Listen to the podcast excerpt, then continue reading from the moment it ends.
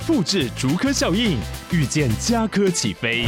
嘉义花园造镇新案 AI 世界城隆重登场，马上把握与嘉科最近的距离。嘉义科学园区无人机产业聚落，华泰名品城打造高铁 Outlet，故宫南院长庚医院县府生活圈 AI 世界城二到三房抢先预约零五三七一七五五五。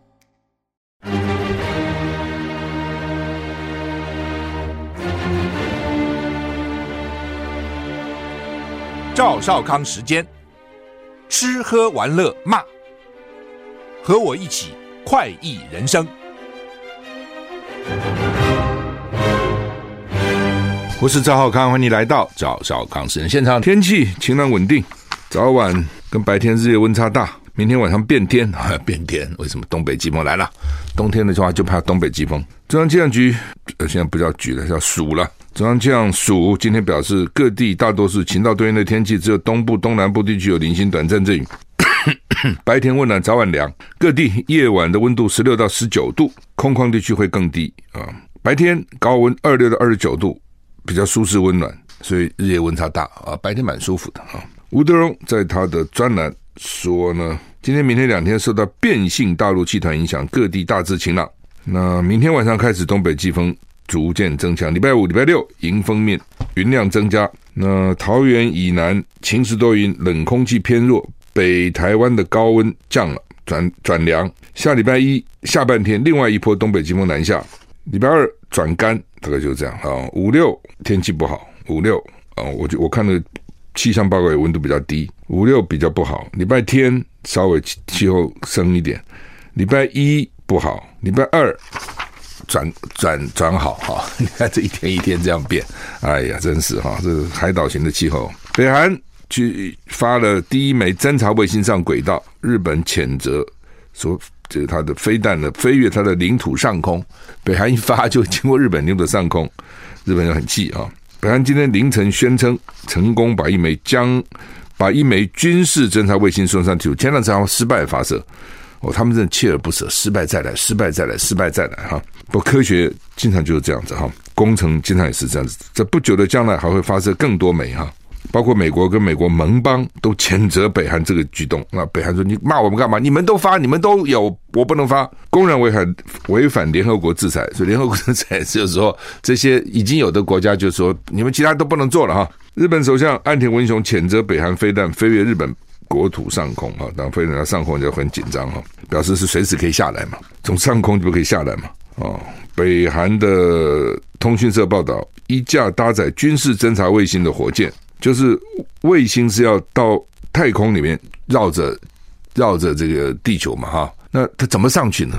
就像我们讲核弹弹头，你做了核子弹，它自己不会飞啊，要火箭载它，看到没有？那个火箭把它载上去啊、哦，火箭的时候还分好几节，因为很重啊，但是火箭要燃料啊，所以呢，常常第一节燃烧完，第第一节脱落了，既然你没有燃料用完了，要你没用了，脱落。然后一一节一节啊送到那个既定的轨道，然后你就自己绕了，因为那时候已经脱离地心引力了，用惯性一直绕绕绕绕绕。呃，北韩啊，这个火箭啊，沿指定路线飞行，准确的把叫做万里镜啊，一万里镜子，万里镜一号侦察卫星送上轨道。金正恩在现场观看火箭发射，向参与任务的科学家跟技师、工程师道贺。北韩表示。不久的将来还会发射多枚侦察卫星，它一枚成功以后就以后就比较容易了哈。南韩韩联社则引述南韩参谋本部消息报道，二十一号下午，北韩向南方发射了所谓的军事侦察卫星，这是北韩今年第三次发射军事侦察卫星，距离上次发射过了八十九天，前两次都失败哈。这是一个卫星，是个侦察卫星，是个军事侦察卫星。联合国为什么说违反联合国决议？联合国曾经决议禁止平壤试射涉及弹道技术的飞行体，发射弹道飞弹跟火箭在技术上有重大重叠。美国跟盟邦谴责北韩此举公然违反联合国制裁，不能都管你联合国，你都已经制裁我了，要怎样？但北韩中央通讯社宣称，发射侦察卫星是朝是朝鲜民主主义人民共和国加强自卫能力的正当权利。为什么你们都可以，我不能有啊？另一方面，北韩昨天晚上疑似朝日本冲绳方向发射弹道飞弹，日本一度发布全国瞬时警报系统，那日本也很紧张。哇！看警报，日本怎么回事啊？岸田文雄强烈谴责北韩飞弹飞越日本国土上空，威胁日本国民健康财产。所以现在有两个了，一个是带那个侦察卫星的那个飞那个火箭，一个是弹道飞弹哦。弹道飞弹本身哦，飞弹本身一定有这种推进器，能够把这个其实其实跟火箭的技术几乎都一样了啊，所以他们才气。所以你不能既不能发展。这个弹道技术啊，也不能发展这样的火箭啊，这种飞行体都不行。以色列暂停战斗四天，不是五天吗？四天换取至少五十个人质获释。尼坦雅胡强调，战争是持续的，没有停战哈，只是停这四天而已哈。原来不是五天哈，那怎么回事哈？我们看看 BBC 报道，以色列内阁召开会议进行投票，这是内阁制哈。一项这样协议可能会让哈马斯释放几十名人质，而且暂停战斗四天。以色列总理拿尼坦雅胡在会议前拍摄的声明中表示，即使达成人质协议，战争还会继续。他就怕你们以为我们不打了啊，继续打。根据报道，可能达成协议的细节逐渐浮现，都还没有出现啊，还没有完全斡斡旋的国家叫卡达啊，卡达这个国家斡旋会有五十名以色列人质被释放，不是一共抓了两百四十个吗？现在还不知道剩几个，有的他死了，五十个释放啊，主要是妇女跟儿童，不是我就平白放你哦，换以色列。释放一百五十名巴勒斯坦囚犯，所以过去几天你想他们谈什么啊？放个人就放个人嘛，那就这个暂停就暂停嘛。他谈很多细节哦，你放了谁，我放了谁哦，然后名单可能要双方要要看一下哈，就扯过来扯过去，一定成那种细节那种真斤斤计较了哈。所以呢，你放我五十个，我放你一百五十个，那显然以色列抓了不少这种巴勒斯坦的人。稍早。BBC 引述巴勒斯坦自治政府外交部长马里奇的说法：以色列跟哈马斯之间达成的协议，可能释放多达三百名巴勒斯坦囚犯。哦，这个是美国官员提供数字的两倍。那到底怎样？还在谈啊？真的资料是掌握在以色列政府手中，其他的媒体都是猜的啊。不过猜的当然也会有一些消息露出来了哈。卡达提交人质协议草案，美国跟以色列国防部长通话，说要怎么保护平民啊。美国跟以色列国防部长再次通话，讨论以色列针对哈马斯的行动以及保护加沙平民的重要性。卡达官员说，凌晨已经向以色列提交了哈马斯达成释放人质协议的提案，就哈马斯那边已经做好了，给你以色列看。美国国防部说，部长再次跟以色列国防部长葛朗特通话，就奥斯汀跟葛朗特通话，两人讨论以色列针对哈马斯的行动，增加跟维持人道主义的援助。还有呢，保护加沙平民的重要性，就美国跟他讲，这是很重要，你不能乱杀无辜啊，搞得你国际形象不好，我们美国跟着一起倒霉啊！哦，奥斯汀向葛朗特强调了美国对以色列的支持，以及防止地区局势升级的重要性。就是我，我虽然要求你们重视人道啊，不要乱打，我还是支持你们的。放心好了，我没有转向，还是这个意思啊。呃，哈马斯其实人缘不好了。哦，就是说，你看这一次哈，那个旁边那些国家，其实到现在没有什么太大行动，除了伊朗、也门，因为他们也讨厌哈马斯这样打打来打去。你想，今天是跑到以色列那边打，哪天跑到我自己国家来打呢？又是另外一个恐怖组织，也很可怕。所以他们这些国家其实也并没有，并不是那么支持或喜欢哈马斯啊。卡达外交部发言人告诉 CNN，经过几个星期持续谈判。卡达已经向以色列提出了人道主义暂停跟释放人质的提议，正在等待以色列政府对提案的投票结果。刚不是讲的投票结果了吗？哦，那以色列总理办公室说，谈判中的协议包括红十字会探视还被扣押在加沙的以色列人质，并且为需要的人质提供药品，就不是只是放这五十个，还有两百一百多个都关起来，要让我们去看看了，情健康情形怎么样？他们可能需要药啊，有的可能高血压，有的可能糖尿病啊。啊，都要吃药啊！白宫官员表示，扣押哈马斯的人质在恶劣环境下被关押六个星期以后，一旦协议达成，第一步将是安全进入以色列，接着就是立即就医。那他们说，第一阶段协议释放的人质可能是以色列公民跟双重国籍人士。那也有消息人士说，希望能向加沙走廊提供更多的援助，希望每天提供四百辆卡车。啊，就是运东西越多越好嘛，啊，就是现在大概只能什么一百辆、两百辆，运的东西其实是不够的哈。币安啊，这个公司全世界最大加密货币交易所执行长币安执行长赵长鹏认罪洗钱，辞职，币安会要支付超过三超过四十亿美元的罚款。美国司法部跟币安达成协议，币安跟执行长赵长鹏坦诚洗钱，还有违反美国制裁规定的刑事指控，币安将会支付超过四十亿美元的罚罚款。那赵成鹏同意辞职，CEO 辞职，而且付五千万美元的罚款。我是没搞了哈，但是我知道有些人可能去搞那个什么什么这种这个币那个币哈，比特币啊什么币哈，加密货币哈。那因为我不太懂那什么东西，访问过几次，听了一些啊。呃，不过大部分人去买卖，大概也不见得懂了啊。什么挖矿啊等等之类。好，BBC 报道，赵长鹏承认洗钱违法，辞职。他在社群媒体发文表示：“我犯了错，必须承担责任。” BBC 引述发言人说呢，币安促成了美国跟伊朗用户之间将近九亿美元美元的交易，促进了美国用户跟叙利亚及俄罗斯占领的乌克兰克里米亚、顿内刺客、卢甘斯克用户间数百万美元的交易。币安注册在开曼群岛，被誉为是全球最大加密货币跟其他数位资产买卖平台。司法部指出，交易所让犯罪者跟恐怖分子更容易转移资金。法庭文件显示，币安允许至少一百一十万笔非法交易。如今，币安必须向联邦当局报告可疑活动。啊，就是搞搞半天，就是这种加密货币的转移了。现在很多绑匪绑人还叫人付付加加密货币，给我付比特币。平常心说还不知道比特币哪里弄了。当然，它有个买卖的地方了。那币安大概就是这种交易最大的交易所了啊。然后呢，这个很多歹徒就用这个，甚至美国一定禁止跟伊朗啊、什么呃俄罗斯啊什么这的交易嘛啊。那他都他的他他的用户可以透过他去跟这些地方去交易啊，所以就被抓了，所以他洗钱，然后就这样子啊。泽伦斯基自己说躲过俄罗斯五次暗杀，哇，怎么暗杀他啊？那当当这些领袖还要命大才可以哈。以前古巴那个卡斯楚不是被美国暗杀多少次啊？哇，那个暗杀简直是你很难想象啊！比如看牙齿，牙医在他那个牙齿里面给他搞毒药啊，然后呢，很多匪夷所思的方法就毒他啊。泽伦斯基日前接受英国《太阳报》独家专访时表示。乌克兰的情报机关至少挡下了五次或六次俄罗斯俄罗斯企图暗杀他的阴谋，但不会比新冠肺炎发作更糟。他说，第一次刺杀非常有意思。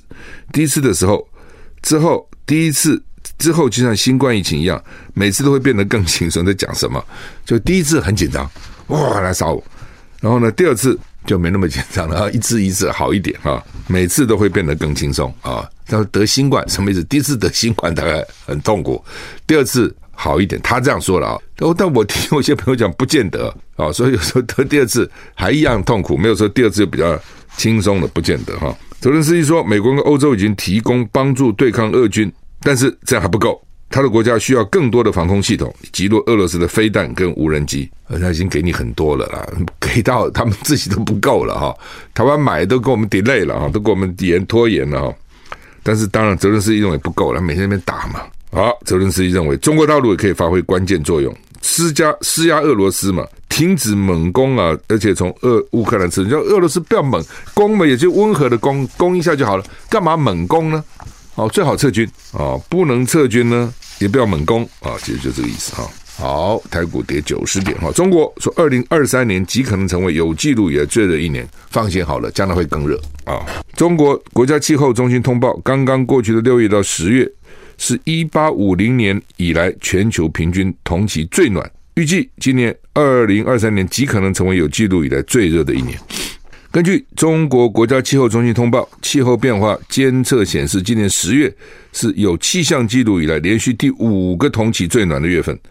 十月全球平均气温比一九九一到二零二零年的这个这个时候，一九九一到二零年是气候基准期，同期的平均温度偏高摄氏零点五二度，较上一个高温记录二零一零。二零一五年十月偏高零点一度，所以二零五二零一五年十月也很热哈，看起来哈，怎么忘了？通报指出，对中国跟亚洲高山区气温偏高尤为明显，分别比一九九一到二零二零年同期平均温度偏高一点二五度跟一点三六度，这多很多啊，一度多就多很多，不是零点几度啊。他们记住啊，他们一直想把那个温度啊控制在工业革命之前。温室气体排放，温室温室气体排放会造成地球温度暖就就上升嘛，希望控制在二度 C 以下，最好一点五度，那不可能了，现在已经都要超过了，哦，那就是一个期望吧，啊，但是很难做到了，这个叫做共有财的悲剧了，the tragedy of the commons，只要是共有的。大家就不不不珍惜它，私有的就珍惜它，人就这样，你看怎么办？难怪老共那个人民公社会垮，只要听到公就完了，只要它是个人民私社，搞不好就可以了啊！当然不是只是名称问题，公公家就完了啊！所以所以这个只要公有财、共有财啊就不行啊，大家就不去爱护它。日本鲑鱼之乡被高水温击溃，什么都是温度哈。日本新舄县村上市素有“鲑鱼之乡”的美誉，“鲑鱼之乡”呃，很多地方是“鲑鱼之乡”，加拿大有，对不对？北欧那边好像也有哈。那如就是鲑鱼要鲑鱼真了不起哦，要老了要死要去不要老了要去生蛋了哈，就游那么远回回到它的原乡去哦，这样一直这样奋斗这游上去啊，在那个石头啊水很浅，然后呢母龟哦，然后母龟就我这边。石头下面挖，把它弄一弄弄，把土弄起来，就那边下蛋。然后公龟这边等着，啊，就排放精子，啊，就立刻就变成受精卵。中间有七八层大概都被吃掉了，被水冲走了等等哈。然后后来剩下的一些小龟再游回大海去，然后呢，等到要生生蛋了再回来。它一辈子只为了一件事，其实就是生殖。其实很多动物都是这样，它就是为了繁殖下一代。哦，那是它它毕生最主要的任务，完成任务就挂了。鲑鱼仍然真的是了不起的一种动物哈，你不觉得它一生啊，真的是最后还是要回到原乡去产卵，孵化的小龟，老老龟就死了，一生就为了繁殖哈。很多动物都是一，它是其实他们以前不讲过，生命的意义在创造宇宙，继承生命。你生你干嘛活着？就要创造下面的生命了，不创造你干嘛活着？你来白来了。但现在人不这样想了，所以不生小孩了。以前会生很多。现在不生了啊，就是因为他不想创造宇宙机器之生命啊。人是所有的动物里面最奇怪的啊，所有的动物都是当你过了生殖期以后就没有性了，没有性生活了。只有人是过了生殖期以后呢，他还可以哦，这个很特别，就 就是所以人跟其他动物不同，就是其他动物哦就是为了生，然后只要到了过了生育年龄，他就不会。不会有什么性行为了。那人是过了生育年龄还会有啊，所以人是很特别哈。所以不是我说，人之异于禽兽者几希矣啊，这也是异于禽兽的一种一点啊。好吧，回到鲑鱼啊，日本有鲑鱼之乡啊。我们如果到这些鲑鱼之乡去旅游，像加拿大了什么，他都会带你去看那个水稻鲑鱼怎么啊怎么游啊等等啊。那鲑鱼鲑鱼肉鲑鱼肉当然好吃了哈。也很很富含 omega 三，鲑鱼卵也很好。日本那个鲑鱼卵没有一个白饭上面加一点鲑鱼卵，很好吃哈。鲑鱼博物馆就是这个新舄县村上市发生根本没有活鲑鱼可以展示的窘境啊！因为今年夏天异常的高水温，让鲑鱼根本不愿意来访问。这不是鲑鱼死了，是根本鲑鱼不来了啊！鲑那鲑鱼不来去哪里的？日本啊，Sora News 报道，鲑鱼喜欢低于摄氏十五度的水温。产卵时会需要比较温暖一点的水温，所以在夏秋季节会向南游到日本哦，因为北方比较冷嘛，稍微往南一点。然后今年水温太高，所以鲑鱼就避开了原本的日本路线。过去博物馆中通常会饲养着几十尾鲑鱼供民众参观，如今遭遇开馆以来第一次没有活鲑鱼的情况。鲑鱼博物馆表示，异常的高水温使得本季日本水域鱼获量大减。北海道部分地区捕获的数量只有平时的六成，鱼也不来了，鱼也不要那么高的温度啊。台股跌九十七点哈，到底一个人一天要睡几小时？我听来听去有各种不同的讲法了。有的人说要睡足八小时，有人说六小时就够了啊。那拿破仑只有四小时啊。那也有人说呢，睡睡太多也不好，有人说太睡太少也不好。人生三分之一都在睡眠中度过，哦，也是啊，讲八小时不就三分之一吗？传统的观点认为，每天睡八小时是最健康的睡眠周期，但要睡多久才是对的呢？真的是八小时吗？有一份发表在美国医学会杂志，主题叫做《东亚人群睡眠时间与死亡率之间的关系》，好严肃。报告显示，七小时是最好的，死亡风险最低，少一个小时。研究报告指出，对男性而言，睡眠七小时后再增加一二三个小时，死亡率就要分别增加九趴、十八趴、四十三趴是什么？睡不足五小时，死亡率会增加十六趴。针对女性部分，睡眠比七小时更多或更少，死亡率都会增加。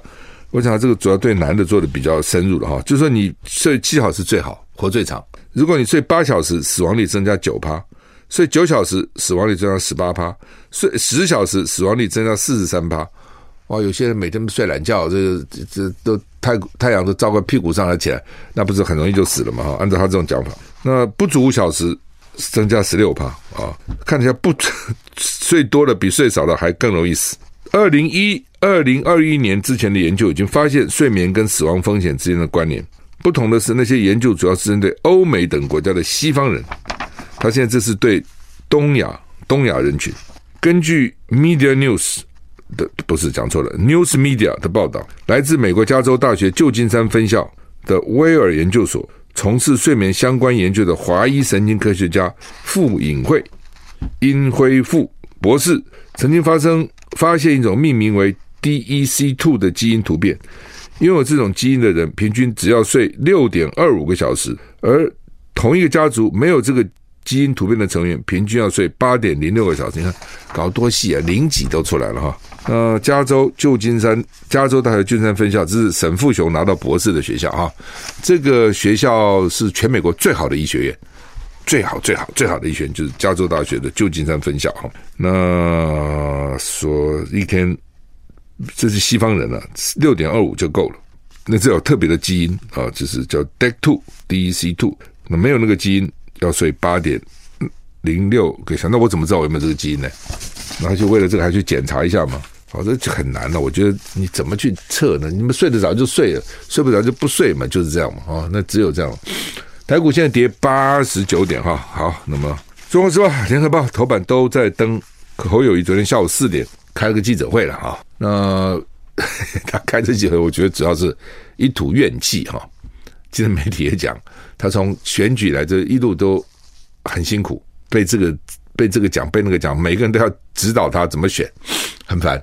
所以你民调低啊，大家都很急啊，哦，然后他要蓝白河，如果侯友谊民调高，根本不需要蓝白河了嘛，就是因为不够高嘛，才要蓝白合哦。那但是柯文哲这边搞拐哦，柯文哲真的是哦，真的是搞拐哦，就是跟你耍弄哦，他就不把话说死哦。说死那也就算了嘛，我们不合就不合，那就各自拼，那拼到鹿死谁手很难讲，怎么不能拼呢、啊？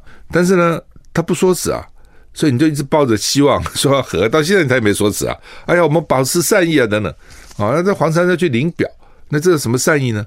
你怎么去领表？那边说我给你维持个善意哦，所以呢就吊着国民党这边的胃口。国民党本来今天要开中常会的，现在为了等柯文哲，然后再再拖，什么时候还不知道哦，因为大家。其实现在蓝白双方都在等对方先公布副手是谁，知道吧？我先公布了，就表示是我破坏了蓝白合嘛。因为六成的群众希望蓝白合，但是呢，你你如果说先宣布了，我已经搭搭配好了，就不跟你搭了嘛，那就表示不会合了嘛。那大家就会，他们就认为说会责怪那个先推的人，但都是你啊，所以大家都忍忍到最后。现在你看萧美琴，萧美琴赖清德，萧美琴昨天就去登记了。那国民党本来说今天要开中常会啊，就要不要通过副总统候选人哈？但是柯文哲还没提啊，柯文哲没提，国民党这边就等。那昨天就传出来说可能是郭赖配，特别讲错了，柯赖配。昨天有传出来，柯就柯文哲，赖就赖佩霞。那你不是说原来是那个 Rose 吗？周开莲吗？哦，周开莲做过雅虎的，做过雅虎的董事长啊，整个亚洲区的董事长，很能干一个女性啊。哦，周开莲做过飞碟电台的主持人。哦，我刚开始开办飞碟电台的时候呢，因为雅虎就在我们飞碟台下面，那个时候我就请他 也来主持，也来主持一个钟头。啊，那时候好几个杰出女性，那么一二三四五，每天不同的杰出女性主持，那很很棒的一个女生啊。但是呢，据说哈，据说虽然跟柯文哲有私交，但是据说拒绝了柯文哲邀请他做副总统候选人啊，因为他爸爸是退役的空军中将。哦，一家都是对国民党这个中党爱国哦，强烈的深蓝家庭，怎么会去给柯文哲做副手呢？哦，所以就拒绝了。这我侧面听说，我没有去问周开莲是不是了，我不知道是不是真的假的。反正就是说，大概周开莲没有了。那那黄珊珊，哎，黄珊珊为什么要去当不分区第一名啊？这就很怪了哈。就是说，因为选你当人家副总统，你不一定选赢嘛。以柯文哲这，他不选，我认为他选不赢的啦。所以他他这也是他为什么一直犹豫不决的时候，他一定选赢就根本下去了嘛。他就是因为他不一定会选赢嘛，而且更不会选赢了。我认为更不会选赢啊，所以呢，他就那边扯过来扯过去嘛，啊，吊你国民党胃口嘛。那那黄珊珊也很聪明了，我干嘛跟你搭？我跟你搭，我什么都没有了。我现在至少稳稳的不分区第一名啊！这理论上讲，柯文哲说最后没有适合的副总统候选人，应该是要找黄珊珊搭才对。你黄珊是主战派啊，你每天这边喊打喊杀主战，那么真的要打仗的时候，你要去这个混个不分区第一名安全名单，这个我觉得不太有战斗精神了啊，啊！那不管了，是他的他家的事情，所以你也不要以为要找个副总统那么容易就可以推出来啊。柯文哲听说也到现在推不出来，那推个赖佩霞。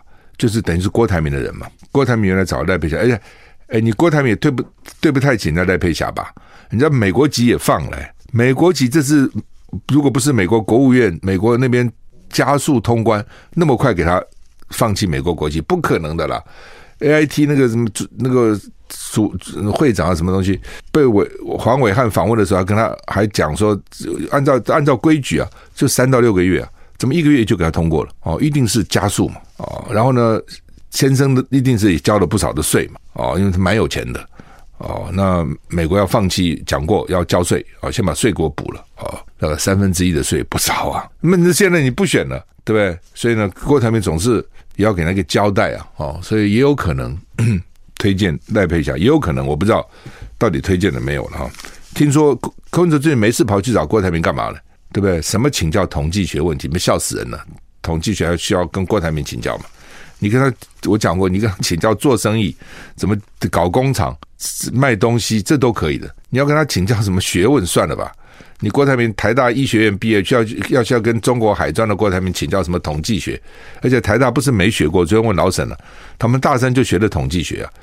因为他们会要也会念一些公共卫生嘛，公共卫生统计非常重要啊！你没看到每次公共卫生就给你们统计过来统计过去吗？公卫专家吗？所以呢，我侧面听到的不是啊，在好像据说郭台铭要推荐几个不分区哦，是柯文哲不接受哦，觉得好听说郭郭台铭要推荐三个，柯文哲里面不接受，这三个太多了，嗯，因为他肯定已经有人马，什么黄国昌、黄珊珊都已经排好了，我怎么哪有缺呢？安全名单只给你三个呢？消息都是马路消息，真假不知啊。反正就当你不确定的时候，就各种传言嘛。哦，一定是这样子的哈。那侯友谊啊，因为也是窝囊了这么久，很生气，所以昨天呢，非要开个记者会不可哈。那开这个记者会呢，他主要谈讲几点啊。第一个就是说，柯文哲昨天中午打电话给他，哎，是柯文哲主动打给我。那后来记者就问柯文哲了，哎，你真的有打电话吗？那侯友宜这样讲啊，有。为什么打呢？啊，所以因为我太多朋友给我压力了。哦，据说很多柯文哲的金主都给他压力，你搞个政党总有人捐钱的，否则你怎么活啊？那这些金主就希望说蓝白能够合，说我们捐你钱，就希望你们能够好好运作，就希望你们能够合啊。那你现在不合，以后不捐了啊？听说很，我我侧面听说有几个大金主就这样压压迫白银。不过，但是我跟你讲了，搞政治哈，搞到最后哈，当然了，你捐我钱，他是高兴的，但是他不会听你的。他还有他自己的主张的了，他不会说因为你这个金主叫他做什么就做什么了，一般是不会这样子的。因为搞政治人，他的政治的考虑还是他最主要的考虑。没有钱当然无巧妇难为无米之炊，但也不能都听你的。他有他自己的政党的主体性，有他政党自己的主张了啊。他怎么看，他总有他自己的想法。柯文哲的想法就是说哈，我好好把立委选好哈，我将来三党不过半，只要我三党不过半哈，我就吃香喝辣了。我在立法院，我这次我这个小党，我就可以要挟你们这些大党。就他现在也是这样，对不对？他一个人就搞得国民党这么大个党团团转了。就我只要到时候这个案子我可以同意你，那个案子我可以反对你啊、哦，等等啊、哦，他认为可以哦，甚至搞不好他还去跟民进党可以要求一些内阁的席位。为什么呢？我有这些立委啊，到时候呢，你要法案通过也需要我这几个通过。那你现在是不是哦？就联合内阁？就他的联合政府哦，联合政府当然说他当选联合政府，但他不当选，民进党执政了，他也可以去要求，不是不能啊。哦，政治本来就是这种灵活有弹性的，哦，所以我觉得我们认为说你你不联合政府，你就没有资源了嘛，你就剩下几级立委干嘛？他的想法不是这样，他想法三党不过半的时候，我也照样可以在那呼风唤雨啊，哦，然后呢，这个左右平衡啊。好，那么后一昨天。开了记者会，今天这个《联合报》、《中国时报》都放在头版头了哈。主要他就是说再来谈吧。哦，上次因为呢，他们拿出九份民调来了，就就国民党心里很窝囊的很。他觉得哈，你要知道，我我的了解，国民党的议员、国民党立委都奉令不可以骂柯 P 啊？为什么呢？就希望把怕把气氛搞，他们要堆叠善意哦。尤其你说台北市议员，上次柯 P 做了八年市长，那么烂摊摊子一堆，国民党议员那么多，占多数，有没有骂？几乎不骂。真的要开起干来，还东西还还还少吗？对不对？但是呢，就是不能骂，不能骂。那所以呢，偷听你的。哦，本来是说柯 P 是要全民调，国民党是要比德国的这个德德国制的政党了，就是政党支持度了。其实很多民调也有做政党制度，不是没有。好，好，但是呢，柯 P 就不要政党支持度，啊，只要全民调。好，这国民党说好，那就全民调。那然后呢，柯 P 那边放的就是说误差范围之内，统计误差内算你赢，因为统计误差本来就是平了。那既然平，我就算你赢。啊，因为我很有信心，我的民调比你高。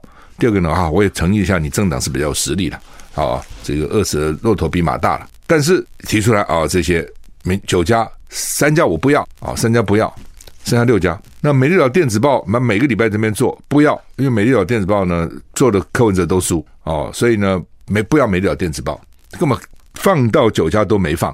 然后呢，这个美岛电子报呢，这个因为它没有手机，都是用市话哦，所以不要它哦，等等。那都听你的啊，然后做做做做，然后就不要新做了。为什么新做的话可能会被干扰？我们就用旧的，现在的十月七号到十七号这里面啊，有做民调来来评估一下吧。啊，TVBS TVBS 本来是有做的，但是呢，来做做不完，所以就不发表了。为什么什么意思？做不完呢？就是说你三天很多，因为特别你要做手机是做不到，真的是做不完。手机很难做哦，你要时间要够才可以哦，否则你不你打不到那个你要打的年轻人嘛。年轻人几个接手机电话，很多人看了不认识的号码也不接啊，以为是诈骗啊、推销啊、什么理专啊，那么一大堆这些贷款啊什么，所以就算啊，所以不容易做到。你要做到要打很久，所以他后来做不完。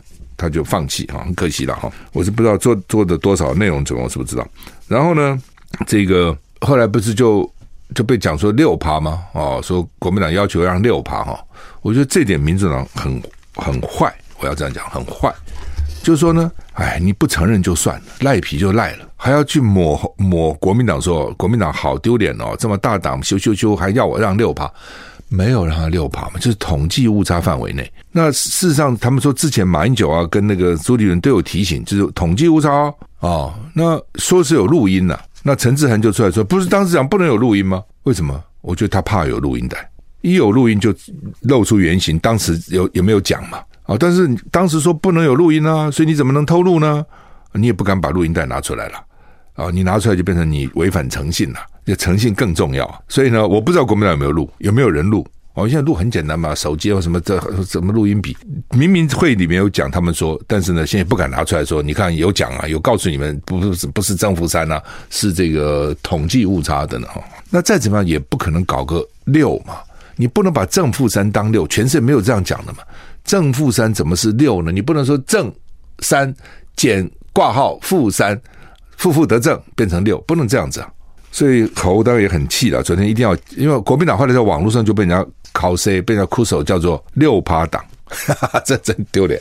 六趴党，我昨天赖清德问，我那我让你几趴啊？就每个人都在笑他。嗯，好吧，那柯文哲昨天提出来就是说，我们再找民调专家，我找一个啊，不好，不是我找，朱立伦找一个，马英九找一个，你柯文哲找两个，我都不找，这四个重新来检视啊、但是呢，他讲的是九家，要把那三家也拉进来。然后呢，直播啊，直播让大家看这专家怎么讲啊。那等柯文哲到最后一刻哦，天荒地老，等你到到最后啊。那柯文哲首先的回话就是说：“哎呦，上次都检视过了，那除非上次的民调专家不够厉害，都很厉害啊，对吧？检视结果就是这样啊，哦。”那你再撸再撸撸两次也没用啊！这鸽子的回回应就这样，显然他不想再搞了哦。据说哈，他们黄珊珊说等着要开记者会，要回应柯文哲昨天的记者会哈。那黄珊珊会怎么讲？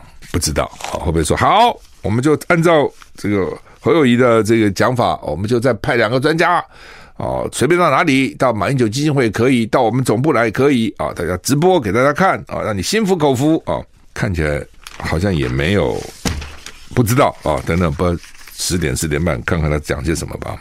现在每天都有新奇哈，你 我知道很多蓝军的朋友很生气哦，不想听不想看也不必了，就是他就是就是政治的有趣也是它变化嘛。只要都你都已经知道了，有什么意思呢？对不对？就像很多人喜欢去算命，如果算出来你命就跟那个算出来是一样的，那你这一生过真没意思啊！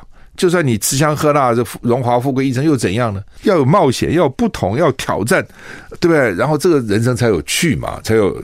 像像我的话，最喜欢做那没有做过的事情。很多人说你就说做这，我说我没有做过，增加一个经验呢、很多人说没有做过事情不做，哎呦，好可怕，怕什么？没，只要不死都很好。死了当然不好了哈，我讲说死了一了百了，只要不死都是一个经验。当然有时候会不会死你也不知道了，事前也不知道了哈。好，那么现在就是说柯文哲办公室说好，我们可以合作啊，可以合作，怎么合作？侯柯配吗？不不不，侯柯配不行，柯侯配才可以。那除了总统以外，立委也可以合作啊。我们柯文哲可以帮你们小鸡站台啊，小鸡。当然，个别小鸡有可能了，但是从整体战略来看，你总统如果跟我的总统在竞争，你还站我的小鸡的台，那我的小鸡到时候总统要支持支持谁啊？你是要支持柯文哲啊？这怎么可能啊？所以呢，国民党说你如果不和，你不要给我站台了啊。那民众党就是说，我就给你站台啊啊，我给你站台，我的我的区域的立委不多哦，站台啊。那好吧，赖萧佩昨天啊就。说不走回一中的老路哈，呃，我也不懂了哈。就是说一中怎么叫老路呢哈？一中就中华民国嘛，他们真奇怪哦。你老你北京不承认，我就不讲了。那你北京说我们不是人，我们就不是人了。你说我不是中华民国，我就是中华民国。你不承认，我还不承认你嘞。哦，不 不就不是就这样吗？所以呢，我是我是不懂啊。你这讲这话什么意思？好吧，我们时间到了。